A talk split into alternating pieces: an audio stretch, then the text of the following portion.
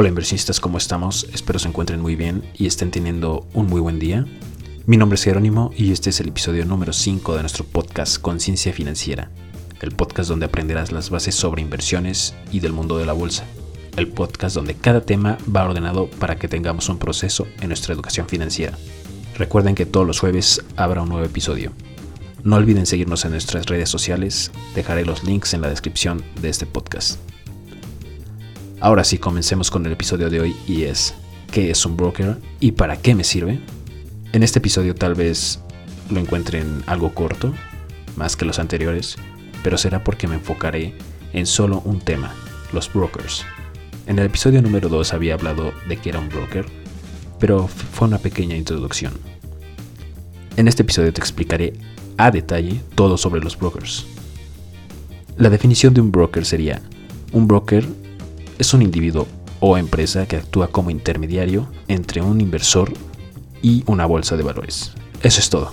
Es muy sencilla la definición. Tú, para comprar acciones de Tesla, Apple o McDonald's, necesitas a un broker. Las bolsas de valores solo aceptan órdenes de los brokers. En sí, los brokers te ofrecen un servicio para poder adquirir acciones u otros instrumentos financieros para poder invertir tu dinero. Y estos ganan dinero a través de las comisiones.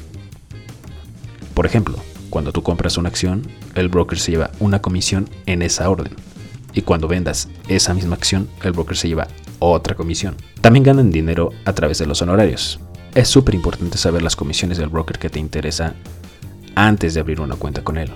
Debes estar informado sobre todo lo que tenga el broker, cómo cobra comisiones y el mínimo para abrir una cuenta con él.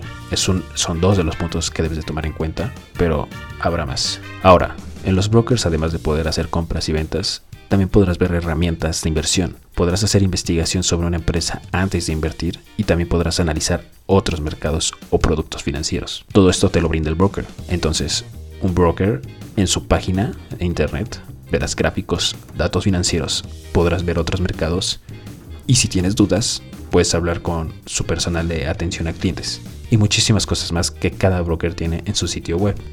Gracias al Internet, los brokers crearon sus páginas de Internet para llegar a más personas.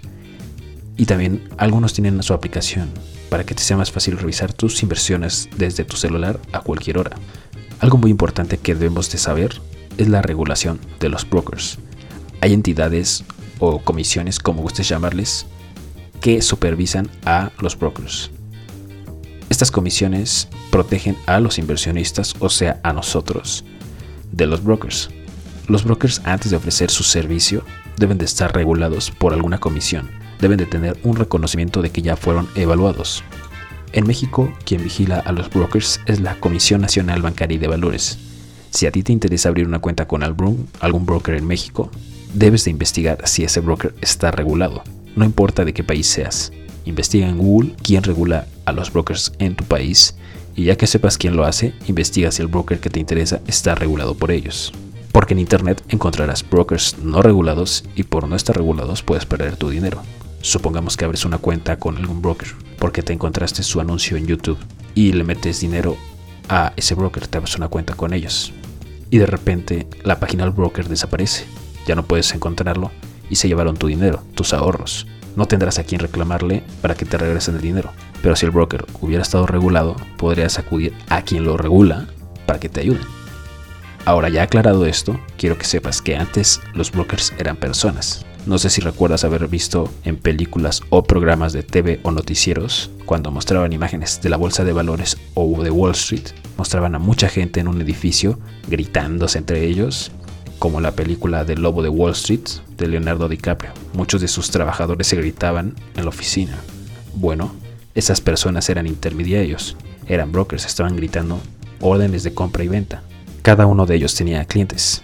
Y cuando su cliente le pedía, por ejemplo, comprar acciones de Coca-Cola, ellos tenían que ejecutar esa orden en la bolsa. De hecho, en la película Leonardo DiCaprio, en los inicios, llega a un broker a pedir empleo y pregunta cuánto cobran de comisiones. Y una persona le dice, cobramos el 50, el 50% de comisiones. Y lo dice, hasta ahí lo dicen. O sea que si yo vendo 10 mil dólares en acciones, 5.000 son para mí y la persona responde sí. Eso es la forma en que ganan dinero ellos. son unas comisiones muy altas, pero yo creo que así era en esos tiempos, pero ahora se han reducido bastante. Hay comisiones de .25 al vez que vas a comprar o cuando vas a vender. Entonces, gracias al internet, los costos se han reducido. Y también, ahora con el internet, hemos, nos hemos transformado a que en lugar de pedirle órdenes a, a una persona, se la podemos pedir directamente a la página. Directamente a la página o desde la aplicación nos podemos meter y nosotros pedir la orden. Nadie la va a hacer por nosotros. Es por eso que las comisiones se han reducido. Entonces, como nosotros somos los que pueden tomar el control de cuándo comprar y cuándo vender, las comisiones se reducen y como no hay que pagar, los bloques no tienen que pagar a mucho personal, eso también ayuda a que las comisiones bajen. También quiero que sepan que existen las casas de bolsa. Aquí en México existen casas de bolsa. Desconozco si en otros países también haya. Sería cuestión de que investigues eso si no eres de México. Pero las casas de bolsa básicamente hacen lo mismo que los brokers. Sirven como intermediarios entre nosotros y la bolsa de valores. Esto de las casas de bolsa lo aclaro porque puede que algunas personas se confundan, que busquen en internet y les aparezca casas de bolsa o brokers, pero básicamente es lo mismo. Cuando busques abrir una cuenta en una casa de bolsa, también tienes que revisar que esté regulada por la Comisión Nacional Bancaria de Valores. Te puedo poner un ejemplo. Yo abrí una cuenta con, con GBM, es, una, es un broker, una casa de bolsa, donde puedes abrir tu cuenta con mil pesos. Me parece que tienen, ahora ya lo bajaron a 100, no sé si sea una promoción. Existe otro que es Cuspid, en ese puedes abrir una cuenta desde 100 pesos. Ojo, cuando estoy diciendo que necesitas 100 pesos para abrir una cuenta, o sea, tú puedes abrir la cuenta y después depositar el dinero. Esos 100 pesos o 1000 pesos son para adquirir las, las acciones. Se refiere a fondear. O sea, con esos 100 o 1000 pesos ya puedes empezar a comprar acciones. Es para activar tu cuenta. O sea, puedes abrirla, firmar un contrato, porque te piden firmar un contrato, y con los 1000 pesos o 100 pesos activas la cuenta. En otros brokers o casas de bolsa aquí en México te piden arriba de 10 mil o 50 mil o 100 mil. Quiero decirles que antes, bueno, gracias al Internet, a la tecnología que va avanzando, pues los brokers han podido reducir sus costos y eso hace que se puedan abrir cuentas desde con muy poco dinero. Pero antes necesitabas más de un millón, necesitabas mucho capital y solo los que eran pues de clase alta. De hecho, así lo tenemos, tenemos esa idea aquí en México que solo los inversionistas, los grandes, los ricos pueden invertir en bolsa. ¿Por qué? Porque se necesitaba muchísimo dinero para poder abrir una cuenta con ellos. Pero ahora no, ahora solo con 100 pesos puedes abrir una. Puedes invertir con 100 pesos en la bolsa de valores. Es difícil creerlo, porque teníamos la idea de que solo los ricos podían hacerlo. Es por eso que quiero crear este podcast. Es para cambiar esos paradigmas, esas ideas que tenemos. Para que veamos que nosotros también podemos invertir, no importa cuántos sean nuestros ingresos. Si quieres invertir, lo puedes hacer, no hay excusas. Si tienen dudas de lo que es el broker, les pondré un ejemplo más antes de terminar con este podcast. Imaginen que hay un mercado, un pequeño mercado. Los típicos donde venden fruta, verduras, carne, pollo, esos mercaditos y les diré que no pueden ir ustedes a comprar.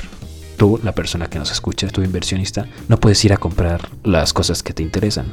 Tienes que hacerlo a través de mí. Yo voy a ir a comprarlo por ti. El mercado no deja que la, gente solo ha seleccionado a unos y esas personas que seleccionó son los intermediarios, son los que pueden hacer las compras y las ventas por el público.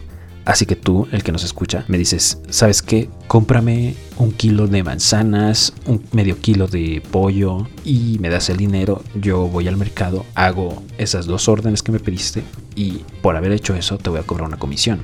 Te traigo tus órdenes, las manzanas y el pollo y listo. Eso es como lo hacen los brokers. No literal, pero es la idea, es la que quiero que quede clara. Y si quieres vender si se pudiera en los mercaditos ir a vender eso que compraste, también tú me das, por ejemplo, me das el kilo de manzanas que te haya costado, no sé, no sé cuánto cueste, 50 pesos. Yo voy al mercado y se lo vendo a alguien. Tú me dices, véndelo a alguien a 60. Voy al mercado y consigo que alguien me lo compre. Obviamente hablaría con otra persona intermediaria. Que alguien me lo compre a 60, me lo compra. Tu ganancia serían 10 pesos, ¿sí? y te cobraría otra comisión por haber hecho esa orden de vender el kilo de manzanas. La idea quiero que haya quedado clara, pero eso es lo que hace un broker. Tú vas a hacer las órdenes a través de ellos para ser dueño de acciones, bonos u otros productos. Por hoy sería todo inversionistas, fue un episodio muy corto pero muy enfocado en los brokers, ojalá ya no les queden muchas dudas sobre este tema y si las tienen, no duden en escribirnos en nuestras cuentas de Facebook, Instagram o Twitter. También aceptamos sugerencias y podemos mandar saludos. Mi nombre es Jerónimo, esperen el nuevo episodio el próximo jueves y hasta luego.